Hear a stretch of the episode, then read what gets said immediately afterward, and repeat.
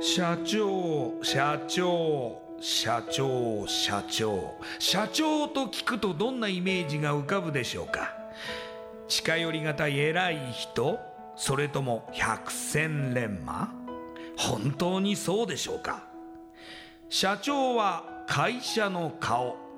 多くの責任と悩みを抱えながらどんな時でも毅然としていなければならない。それが社長です。輝いて見えても順風満帆に見えても過去には人には言えない。いやできることなら言いたくない恥ずかしい失敗や挫折しょっぱい話があるんです。社長チップスの塩味はまさにそんな社長たちの汗と涙の塩味。そう。社長は別名 CEO なのですから。この番組ではそんな社長たちのしょっぱい話をあなたのビジネスや仕事に生かしてもらいたい将来社長を志す人たちに希望を届けたいという思いのもとさまざまな業種の社長インタビューを紹介していきます。エスプライドプレゼンツ日本の底力社長チップスラジオ。この番組は株式会社エスプライドの提供でお送りします。社長チップスってなんだろう？辞書で調べてみた。社長のカード付きポテトチップスで他の参加社長とのネットワーク作りにもなりメディア露出の PR 戦略も伝授？どういうこと？日本の底力社長チップスエスプライドプレゼンツ。日本の底力。社長チップスラジオ。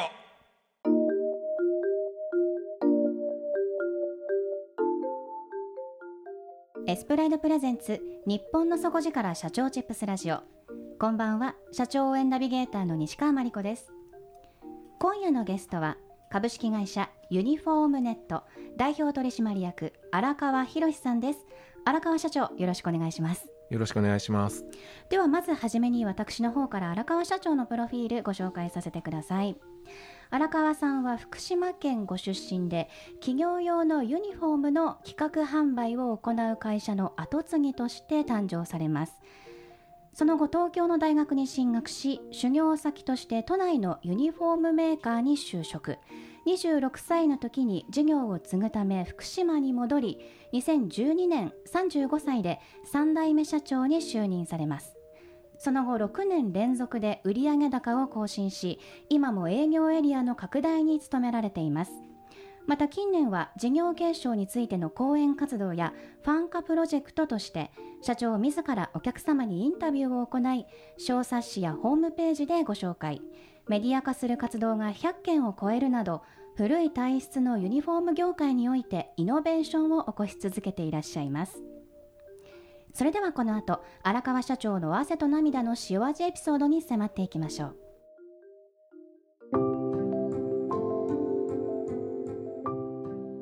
荒川社長。はいはい、福島で、えー、もともとお父様が企業用のユニフォームの企画販売を行う会社を立ち上げられてそこの、まあ、後継ぎとしてお生まれになったわけですから、はい、やはり幼少期からいつかは自分がこの会社を継ぐのかなと思って育ったっていう感じですよね。そうですねあのもう物心がついた時に、えー、ユニフォームのお店をやってたんですね。でそのお店でこう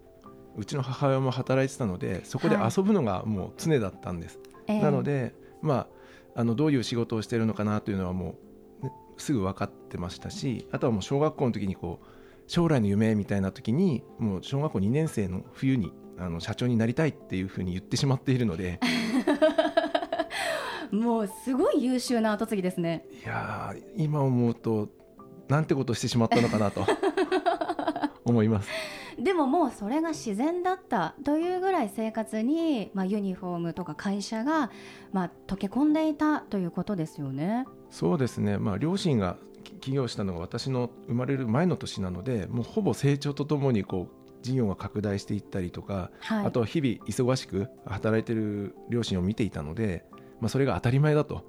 いうふうには思ってたかと思います。うん、お父様はなぜユニフォームの企画販売の会社を、まあ、事業として起こされたんですか？はい、えー父はですねもともと商業高校出身で経理とか会計士になりたいって思ってたみたいなんですよ。ええ。ただそこでですねあの人の給料を計算していては やっぱりなかなかこう、うん。成功しないっていうのがあったみたいでじゃあ自分で事業をしなきゃいけないというふうに思ってで地元でこう起業するためにお金を貯めようと思って一番こうえ頑張ったらこう給与をくれる会社がたまたまユニフォームの会社だったと。うん。いうのがきっかけで,、うん。でそれで25歳で独立をしたと。いうことと聞いてます。なるほど。荒川社長は大学のご進学の際には東京に出られてはい。でそのまま、まあ、都内のユニフォームメーカーに就職されたんですよね。そうですね。あの、まあ、父との約束で、えーまず東京に行けと。どこの大学でもいいから東京に行って、うん。まあ、アルバイトをする友達を作る4年間で卒業するというこの3つだけ条件つけられて、えー東京に来ました。はい。でそのままやはり実家に戻るんではなくてやはり東京で働くっていうので、まあ、あの業界では珍しい東京のマーケットで直販をするメーカーで3年半ほど修行をしましたそこで、まあ、3年半勉強されてもともと26歳ぐらいでは、まあ、福島のお父様の会社に戻ろうかなとは決めていらっしゃったわけですか？はい、えー、と3年から3年半で、えー戻ってこいというのは入社するときに言われていたのであとそのメーカーさん自体が結構同じような立場の、えーうん。地方の、えーユニフォームの会社のご子息が多かったので、まあ、大体3年ぐらいというのはもうなんとなく習慣としてはありました。うん戻られて、はい。まあ、他で勉強されて修行をしたからこそいろいろ感じたことも多いのかなと実際いかがでしたか？はい、あの戻った時はすごくカルチャーショックでした。まず都内だと電車移動なのではい。っていうのと地方地方だともう車営業なので、うんまず車営業に慣れてなかった、うんうんうん。っていうのが一番大きかったですね。あとはあのやはり規模も違いますからもう東京だったらまあ頑張ればお客様たくさんいるので成果は上がるんですけど地方は企業の数が限られてるのでじゃあその限られた企業様にどうやってこうお取引をする。でかあのお取引額を増やしていくかっていうスタイルなのでちょっとこうスタイルが違うっていうのに戸惑ってもう戻ってからはもう東京でやってきたスタイルを貫くぞっていう意気込みを周りから冷ややかに見られてました。はい、東京の風を吹かせてるなと。みんなからは思われてたってことですかねそうですねあの、うん。まあ、め特にメーカーというところにいたのでもうメーカーのやり方はあの私たちには関係ないですよっていうのをかなり言われましたね。うーんまあ、あとはもう戻った時からやはりいずれはその荒川社長社長になられるんだっていうところの後継者ですから周りからの目もやはり違いますよね。そうですねあの、まあ、同年代も結構多かったんですけど、えー一番きつかったのは、えーやっぱり先輩方。先輩方からの、まあ一言とか。うん。あとはあの会社の悪口を言われるんですね。なるほど、はい、あのうちの父親には直接言えないので まあ待遇面とか。息子だったら言えるかなと。まあ今思うとあの手なずけようとされたのかなと思いますけどね。ど。はいはい。はい。そこでやはりこう、まあ、予測できるのはお父様と衝突されるのかななんてこう流れになってくるかもしれませんがそこはいかがでしたか？そうですね。そうですね。まさにその通りですね。あのまあ結局古い社員が私にこうまあ洗脳じゃないですけど、こうはい言ってきて、それにイイラッとして。うちの父親になんでこんなにね父親も頑張ってるしやってるのになんでこんな文句言われなきゃいけないの？うんこれよくしないとダメだよって言ったら必ず言われてたのはお前、まあ、社員も大事だけど、うん。会社が潰れたらうん。全員路頭に迷うんだぞと。うん。そんな誰か一人のための考え方はやめろっていうのをすごく言われて、うん。まあ、よく言われる鶏が先か卵が先かの話をずっとされてましたね。あーというのはどういう内容ですか、結局社員に待遇を良くすればうん、会社が良くなるのか会社が儲かれば社員の待遇が良くなるのか。なるほど。どっちが先かみたいなのをずっと言言ってたような気がしますね。うん。まあ私の場合は社員を待遇よく社員の待遇とか環境を良くするとはい。売り上げ上がるぞ上がりますよっていうふうな提案をするわけですよ、はい。でも父親はまず売り上げ上げてちゃんと持続できるような会社にしない体力のついた会社じゃないと社員を雇用しきれないんだっていうのをずっと言われるまあ、ずっと交われなかったですね。そしてまたその福島に戻られたのはいいんですけれどもすぐにまた東京に行ってこいとはい。いう話になったということですよね。まあ、あの父の念願が念願というかこうずっと起業してからやはり東京に進出したいっていうのがずっとあったみたいでで私が戻ってきたタイミングで、まあ、自分は社長を辞めで番頭に社長を引き継いで,、ええ。で単身で乗り込んできたんですなるほど。で、まあ、あのある程度のこう人脈を作ったりしてで、まあ、地点を作ると。そのタイミングで「お前来い」と。やっぱりトップが一最前線にいないと回らないんだだからお前来いと。まさか福島に戻って事業を承継すると思ってたんではい。東京に出てきて しかも5年しか福島にいなかったので それはすごくびっくりしましたね最初じゃあまた東京は東京で新しく営業が始まるということですか？はい。あのまあ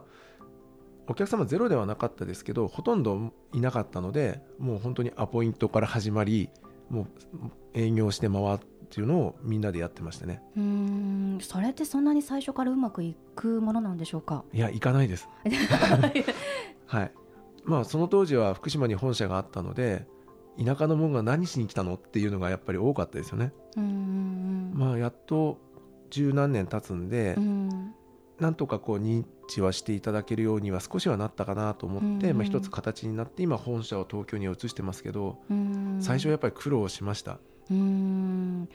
一時はやめようかなと思われたこともあると伺いましたけど。そうですね。あの東京に来て間もない頃、はい、えーやはり福島だったらどこどこの会社の息子だっていうのが周りに知ってくれてるので、まあ、地元で同じような同業のなあの何同世代の仲間だったりあの後継者仲間とかいたんで、まあ、夜な夜な愚痴を言いながら酒を飲んだりとかうん。できてたんですけど東京に来た瞬間に周りに、ね、知り合いもいないし、えー相談する相手もいないしかといって社員とこう仲良くすることもやっぱなかなか難しかったので、まあ、その時もやっぱり立場もあの取締役だったりこう役員だったりする手前なかなかそういう立場にもなれなかったんで誰にも相談できなくて。で、まあ、その時にちょうどリーマンショックがあってやっぱり会社の業績悪くなって、まあ、会社がもしかしたら潰れてしまうかもしれないという経験をしてたんでやはりその時は自分の無力さに愕然として、まあ、1年ぐらい悩んだんですけどもう会社辞めたいな辞めた方がいいんじゃないかなって思ってました。もう後継者としても能力ないし。一年もですか？そうですね。あのまあ家族もいて東京に来てたのでそういう面をそうこう見せられなかったっていうのもあって1年間その会社にはちゃんと行ってまあ最低限の仕事だけをして1 1日に喫茶店を3軒ぐらいはしごしたりとか してました。誰にも相談できないしそれはどうやって乗り越えたんですか？あのたまたま私はこう東京に来た時に業界の師匠という人が、まあ、年上すごくもう上の人なんですけどその人からこう本を読めでも私ほとんど本を読まないのではい。ただその方が勧めてくれたのが池波正太郎先生の「鬼平犯科帳はい」だったんです。でこれで「お前は人の扱いが下手だから人心掌握術学べ」と言われてましてあの先ほどおっしゃあの申し上げた通り1日喫茶店3軒行ってるんで、ええ。時間はいっぱいあるんですよ。読書の時間があるっていう。らほとんど本読まないんですけど、はい。ゆっくり読む時間があったのでもうすごい勢いで多分その池波正太郎先生の本をたくさんどうだろう100冊ぐらいは読んだですかね、はい、1年間で。はいまあ、いよいよ2012年の35歳の時にはい。3代目社長として就任されることになります、はい。はい、まず社長として就任されて、えーやったことというのは何でしょうか？やったことですか？えっ、とまあもともとうちの父親はすごくこう、まあ、創業者というのもあってはい。あのすごく声の大きい影響力の強い人なんですね。うん。でしかも社会社だけじゃなくて業界でもとても有名なというか、まあ、迫力のある創業者だったもんですからやはりそことの差別化というか自分の強みを見つけるのがすごく難しくて、まあ、その悩んでた時も自分の強みを見つけなさいってあのうちの番頭2人に言われてましたしそれを見つけるためにこうずっと悩んでたっていうところがあるんですけど、まあ、社長になってこう自分の考え方だったりとかこう思いをこう社員の人にこう伝えるにはどうしたらいいかなっていうのをずっと考えてまして、まあ、たまたまこういろいろなこう勉強をしている中でじゃあ見える化というのにちょっとこう自分が気づきましてじゃあ自分の頭の中をみんなに見えるようにしようというのでまあんはい、社員に向けた中期経営計画書というのを作り始めました。中期経営計画書を社員の皆さんにはい、まあ冊子でですか、そうですね。あの、まあ、本来だったら金融機関さんだったりとか仕入れ先さんに出すようなものだと思うんですけどあのやはり社員とのこう壁だったりとかあったもんですからじゃあ社長が何考えてるかわからないってよくあるじゃないですか。なのでそれを、えー自分のこうこれまでの思いだったりこれからどうしていきたいかっていうのを言葉で伝えるっていうのはやっぱりうちの父親の手前なかなか影響力としては難しかったのでじゃあそれを紙に書いて書いたらもうねあの消せないじゃないですかはいなのでそれを、えー作ったんですけど最初は普通の A4 のコピー用紙であのプリントアウトしたので渡したんですけどなくしちゃうんですよね。なのであのちゃんと冊子にして、えー社員にあの説明しながら、えーフルカラーで渡して、あのね、なくさないようにしようというので、えー渡してます。えーユニフォームネットさんはお父様が起業されてから創業何年になりますか、はい、えっ、と1975年からなので43年になるかと思います。創業からの事業内容を伺ってもいいですか？はい、あのもともとうちの父が、えー独立した時から、えー基本はお客様のところにお邪魔してユニフォームの提案をして買っていただくというスタイルを今も同じような形でやってます。その事業内容は変えずに、はい、その中期経営計画書ではい。変えた部分というのは具体的にどういうところですか、はい。えーやはり、まあ、あの40何年やってますので、えーその当時の考え方と今の考え方がやっぱりちょっとギャップが出てきたりとかするので例えば企業理念でもお題目になってしまう可能性が高いんですね。しゃ言えれるけど何の意味だったっけ？みたいな、そういうのがあるのでその企業理念を今の人にも分かりやすいように私の言葉で書き換えてそれを計画書に載せてます。うん。割とじゃあもう本当にこう噛み砕いて社員の皆さんに伝えて浸透させて、その企業理念だったり会社としての考え方を、まあ、取引先様にも分かっていただくというところからはい。始められたわけですね。そうですね。やはり自分の考え方とかそういうのを共感いただかないと 協力いただけないと思っていたので、はい、はい、あの言うことだけではなくてもう一つ紙にしてじゃあその結果がどうだったかっていうのを一個ずつ見てほしいというふうな形でメーカーさんにも同じものを社員と同じものを渡してます。